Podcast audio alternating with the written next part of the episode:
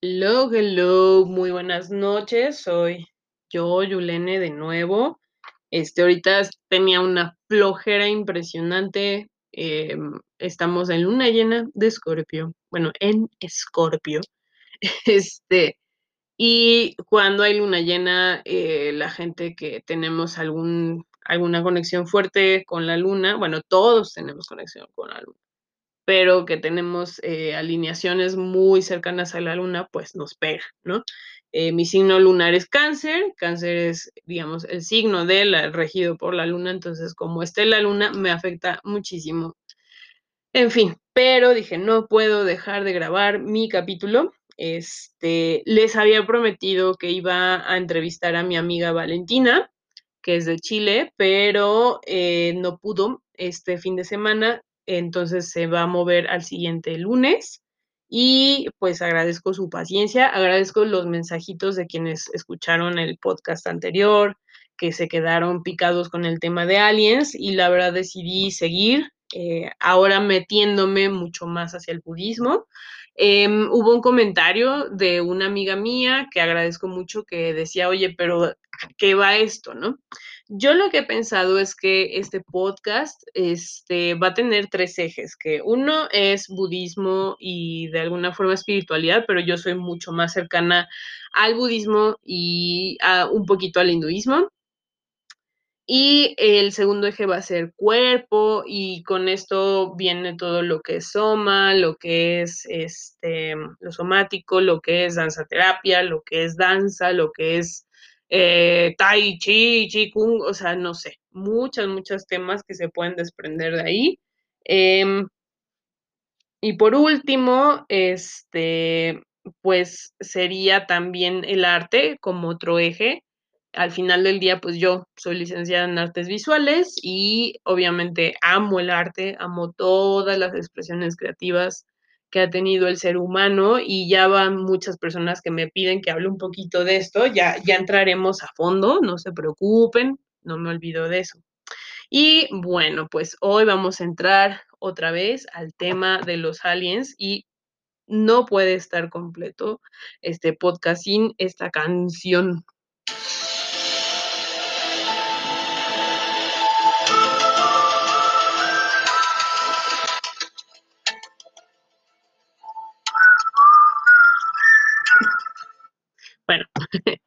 Eh, eh, en las, bueno, en el podcast pasado les hablé de algunas experiencias que tuve eh, de primera mano con el tema alienígena y se me olvidó contarles otra experiencia que tuve que fue, este, si escuchan en el fondo eh, ruidos, son ambulancias que, porque vivo eh, relativamente cerca de un, un lugar de salud. En fin, este, un día estaba caminando eh, iba al, centro budista que se llama Casadrolma, antes de estar con mi actual maestro, que es este Tenzin Wangyal Rinpoche. Eh, iba caminando, ya era noche, era como las 8 de la noche más o menos, y venía un tipo muy alto, con lentes oscuros. Eso fue como lo que me llamó la atención, o sea, lentes oscuros en un momento que ya no era necesario usar lentes, ¿no? Y hubo algo que no me vibró, hubo una sensación en mi ser que decía, híjole, este hombre se ve muy raro, ¿no? Y me dio miedo incluso. Ahora con lo de encuerpamiento, pues ya entiendo, o sea, con la teoría polivagal y lo que es lo somático, etcétera, que nuestro sistema nervioso eh, realmente nos está siempre mandando, mandando mensajes, ¿no?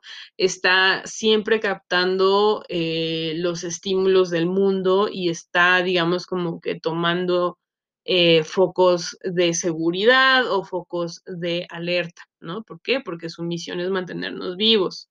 Entonces creo que se encendieron mis focos de alerta y ese cuate venía caminando como hacia la dirección donde yo venía y algo me dijo, recita mantras, haz algo, entonces me puse a recitar unos mantras como medio poderosos en ese momento. Y en el momento que empecé a recitar los mantras, el tipo así como que hizo un movimiento así como tipo Robocop, no sé, así súper raro y loco. Y se me que fijó su mirada en mí y yo simplemente volteé mi cara y no quise verle los ojos, no quise ver nada, ¿no? Y me fui así caminando muy rapidísimo hasta llegar a Casa Drolma y llegué a Casa Drolma y, de verdad sentí un alivio de, ¡ay, yo llegué a mi refugio, ¿no? Ese fue como, como mi alivio. Ese fue otro eh, como experiencia extraña. Dicen que estos seres son como los hombres de negro, pero pues Afortunadamente solo fue esa vez y no tuve que lidiar con eso nunca más, gracias al universo. Em, he tenido obviamente otros eh, encuentros paranormales eh, que ya, no sé, después les contaré. Em, pero en este podcast quería hablar un poco más sobre la visión budista, ¿no? De, de los seres de otros planetas, de otros mundos. Cuando yo empecé en el budismo, yo empecé porque por mis problemas de ansiedad, de, sentí que necesitaba como meditar para calmar mi mente, ¿no? Creo que todos llegamos a la meditación, llegamos al yoga, llegamos a lo que sea, eh, porque queremos calmar, queremos tener paz, ¿no? Em, entonces, yo me acuerdo que en algún momento fue una ceremonia que se llama puya, que es como una ceremonia devocional, ¿no? Hacia los budas que también existe en el hinduismo, ¿no? Hacia los dioses del hinduismo. Em, entonces, la oración de cierre se llama transferencia de méritos. O sea, en el budismo tú crees que acumulas méritos positivos y lo transfieres a los seres de todos los universos. Entonces, o, bueno, a los seres sintientes que, del planeta y de los universos, ¿no? Que ahí empieza lo interesante.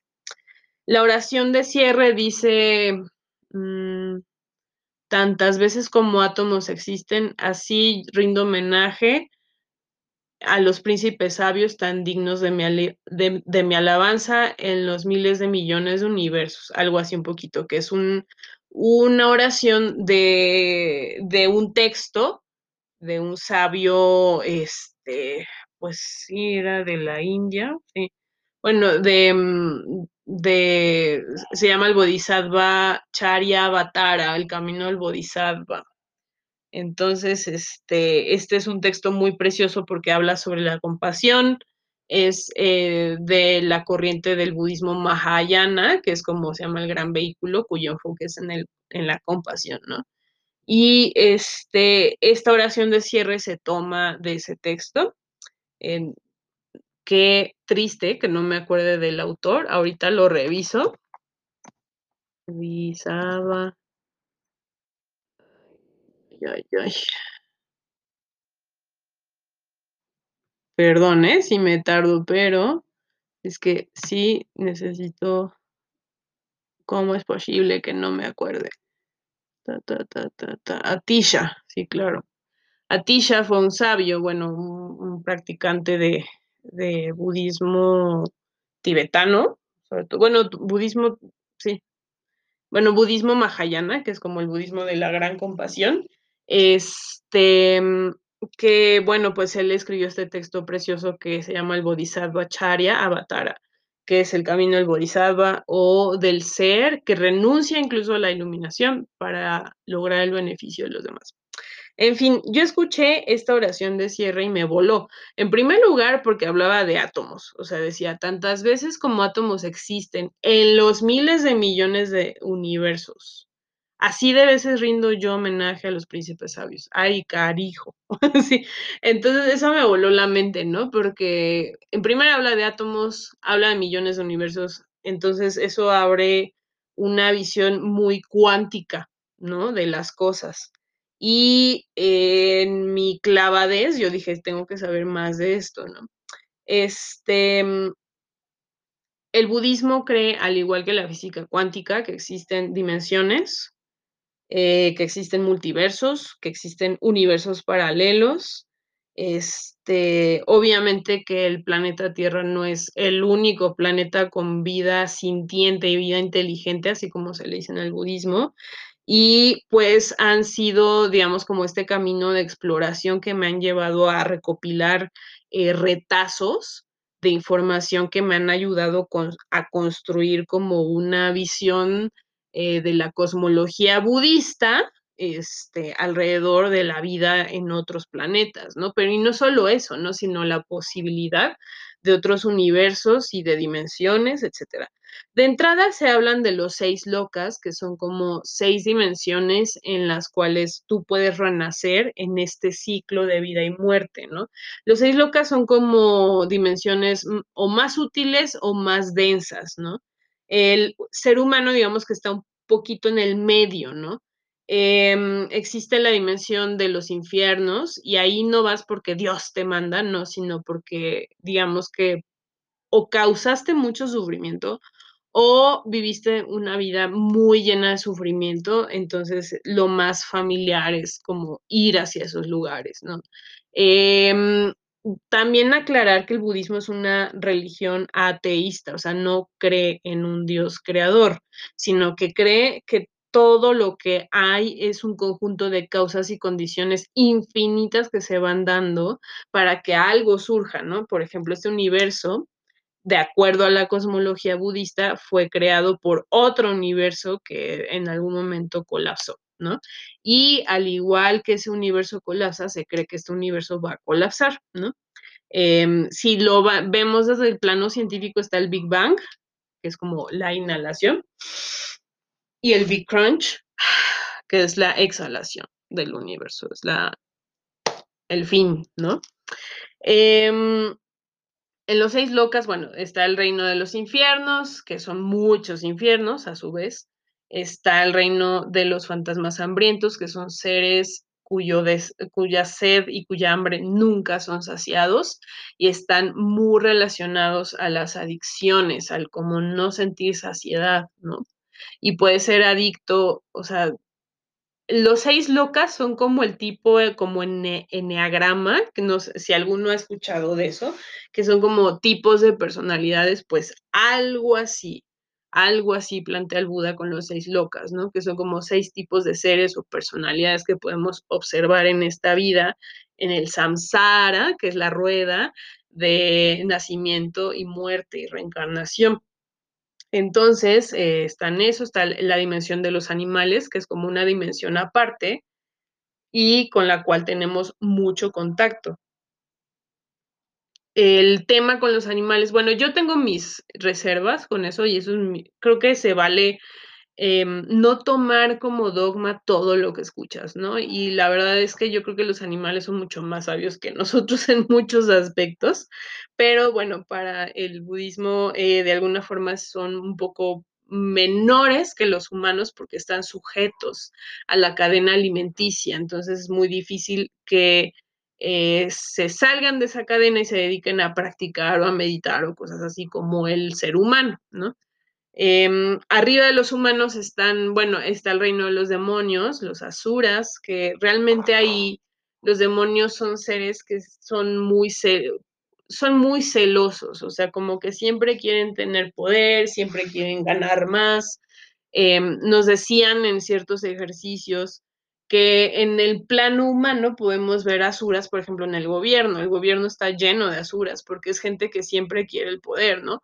O los estos empresarios o los de Wall Street o cosas así, es como un tipo de mente de asura, ¿no? O sea, como que siempre querer el poder, traicionar a otros por tener el poder, tener miedo a ser traicionado. Es un mundo de mucho sufrimiento porque no existe como este apoyo que luego los humanos sí tenemos con nosotros mismos, o sea, como de vamos a tener compasión, apoyo por el otro y, hacer comunidad. No, ellos, los asuras, no lo tienen y es muy difícil que lo tengan, aunque nada imposible, ¿no?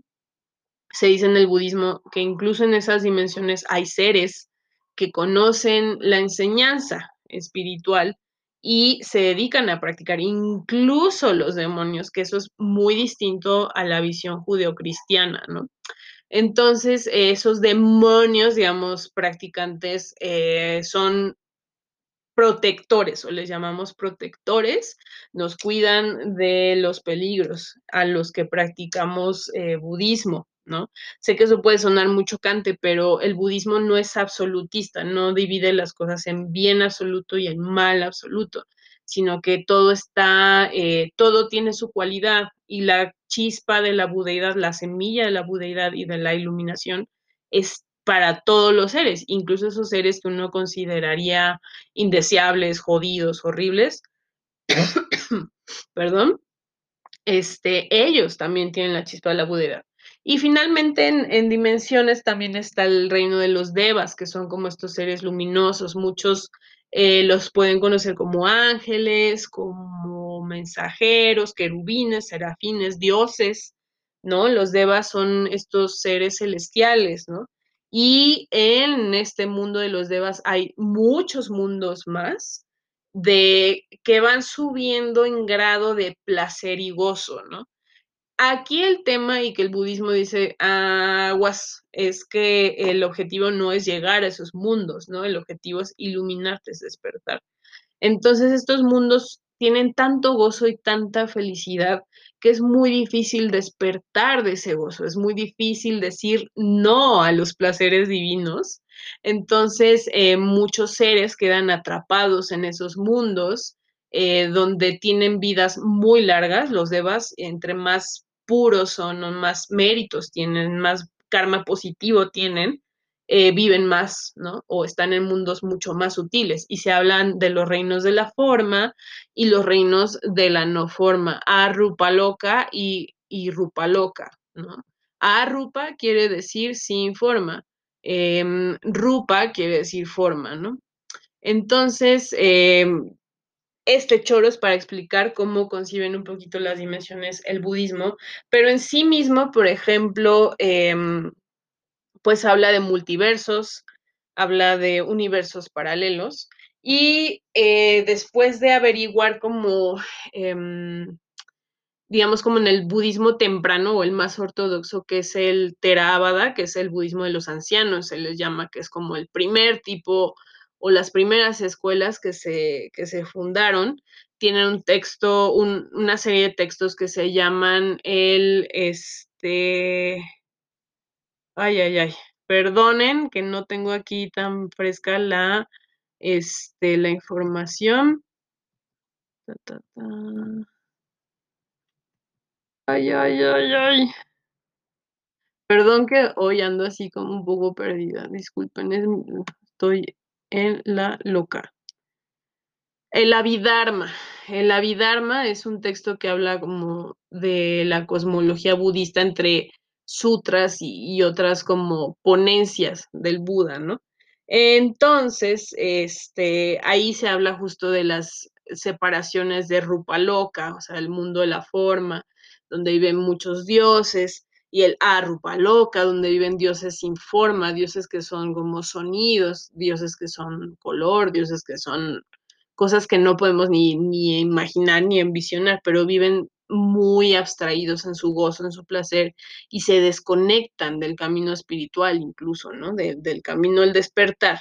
Entonces, también otra distinción que tiene el budismo es que cuando los dioses llegan al fin de su vida, porque sí tienen una muerte, eh, se gastan, digamos, como que su, su larga vida en el placer y el gozo, y cuando van a morir tienen una muerte como muy triste, porque empiezan a oler mal, este, los demás dioses se dan cuenta que va a morir entonces se alejan porque tienen miedo a perder ese gozo, ese, ese mm, pues placer con el que viven, entonces se alejan del Dios y lo dejan morir solo, ¿no? Es súper feo, ¿no? Yo no sé, digo, también con el hinduismo no creo que este, híjole, que así sea todo, ¿no? También tengo mis reservas con eso, eh, porque a mí pues los dioses sí me caen bien, ¿no? Este, eh, de hecho tengo en, fuera del budismo, tengo una relación muy bonita con Krishna, yo creo mucho en Krishna, este, por eso también trato de ser como lo que puedo vegetariana. Em, y con Sarasvati, o sea, con otros dioses, ¿no? Que yo creo que están aquí para apoyarnos y ayudarnos, ¿no? Pero bueno, esa soy yo. Eso no es budismo, pero bueno, esa soy yo. Este, mm, y bueno, cuando viajé a Tailandia, em, tuve la oportunidad de conocer más de esta escuela Theravada. eh, y ellos mismos me iban soltando pedacitos de información. En algún momento nos dieron una clase de cosmología budista, tal cual nos lo dio Lompillón, este, que de hecho da meditaciones en un proyecto que se llama Peace Revolution, creo, sí. Em, y bueno, Lompillón nos hablaba que había una división em, de la, o sea, que el Buda planteaba que había varios tipos de seres humanos incluso, ¿no? Que no existía solo un ser humano, sino que había seres sintientes con conciencia humana. Es decir, que para el budismo em, los humanos tenemos un tipo de conciencia que, que es común con otros seres inteligentes, pues, o sea, el ser humano no es el único ser inteligente en el universo, ¿no? Entonces Lompillón nos explicaba que eh, la Vía Láctea está dividida en cuatro continentes, ¿sí? Que eso viene en algunos textos, en este texto de la Vidharma y en otros textos budistas. Em, entonces, en estos cuatro continentes nosotros estamos ubicados al sur de la Vía Láctea, ¿no?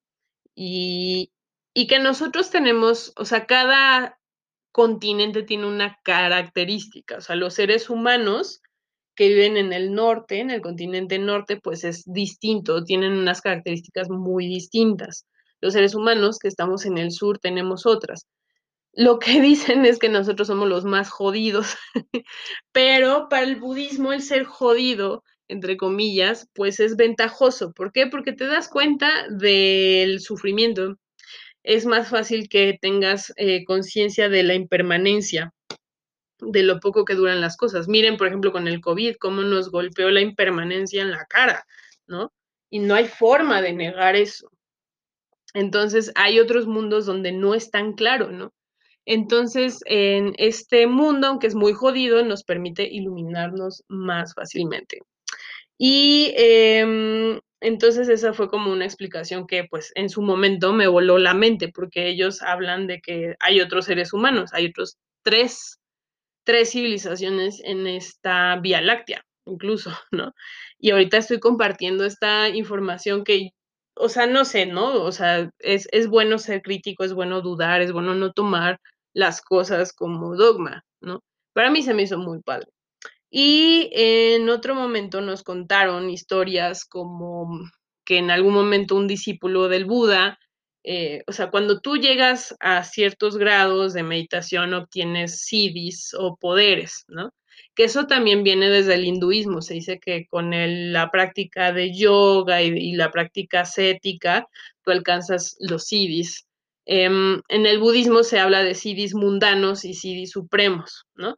Siddhis mundanos son capacidades como mover las cosas, ¿no? Con la mente, volar, cosas así. Se les llama mundanos porque al final del día ese no es el objetivo. Así como el objetivo no es llegar al reino de los dioses, también el objetivo no es obtener siddhis, ¿no? No vas a meditar para obtener dones, ¿no? Vas a meditar porque quieres el siddhi supremo, el don supremo que es la iluminación. Eso es súper bello. Entonces, este, pues un discípulo del Buda había desarrollado siddhis y el Buda le dice, por favor, ve a la galaxia Bla, literal, así fue su instrucción. Y habla con Bla, ¿no? Así total que el discípulo se va viajando, ¿no? Por el universo y se pierde, o sea, se pierde totalmente. Y se dice que llega a un mundo parecido a la Tierra, o sea, muy similar, encuentra un Buda, igual un ser iluminado, enseñando a una comunidad, igual que Siddhartha Gautama, ¿no? Entonces él dice, ah, ya llegué, ¿no? Y en eso el Buda que se encuentra, se voltea y le dice, ay, no, no, yo no soy ese Buda al que estás buscando, sino a el que estás buscando está, está por no sé dónde. Si quieres, yo te guío de vuelta a él, ¿no? Y se supone que de su corazón sale una luz que lo guía de vuelta hacia el planeta Tierra. ¿Qué dice esto? O sea, y yo me quedé así súper volada, ¿no? Con esas historias. Este, mm, dice que, o sea, ahí acepta la, la, existencia de mundos paralelos. O sea, el mismo Buda de ese mundo aceptó que no era Siddhartha Gautama, era otro Buda, ¿no? Em, eso abre a otra posibilidad que son como la, las miles de dimensiones que pueden existir y surgir, ¿no? Entonces, eh, eso habla de universos paralelos y habla de multiversos, ¿no? Y sí, de hecho, el budismo Mahayana, que es el budismo de la, del gran vehículo, se llama, eh, ah, tiene unos textos muy bellos que habla de que cada Buda o cada ser iluminado tiene un nombre distinto por los méritos que ha acumulado, por las cualidades, ¿no? Y la promesa es que todos somos Budas, todos somos Budas en potencia. Eh, en otras filosofías se dice que ya somos Budas, pero no nos damos cuenta, ¿no? Entonces, eh, por eso es que existen miles de Budas en millones de universos, porque así como átomos existen, eh, somos capaces de iluminarnos. Eso es lo bello y lo poético del budismo. Eh, luego están las corrientes, por ejemplo, de la no dualidad, que están muy vinculadas al budismo tibetano, como por ejemplo el Sokshen. En el Sokshen yo llegué gracias a este maestro eh, Chogyal Namkai Norbu y a mi actual maestro Tenzin Wangyal Rinpoche, maravillosos. El Sokshen es una tradición milenaria de Tíbet. Entonces, eh, lo que se habla es de que tú ya eres un ser iluminado, nada más a veces no lo concibes así, ¿no? Y en algún momento leí el libro que se llama El Cristal y la Vía de la Luz, de hecho, Namkai Norbu, y hablaba que en el Sokshen este, eh, es, una, es un camino que es practicado en siete sistemas mundo, ¿sí? Sistemas mundo son sistemas solares. Entonces, este, pues el Sokshen es lo que decía Namkai. Eh, el Sokshen no es solo de aquí, no es terrenal, ¿sí? Es practicado por otros seres. Entonces eso te abre otra dimensión.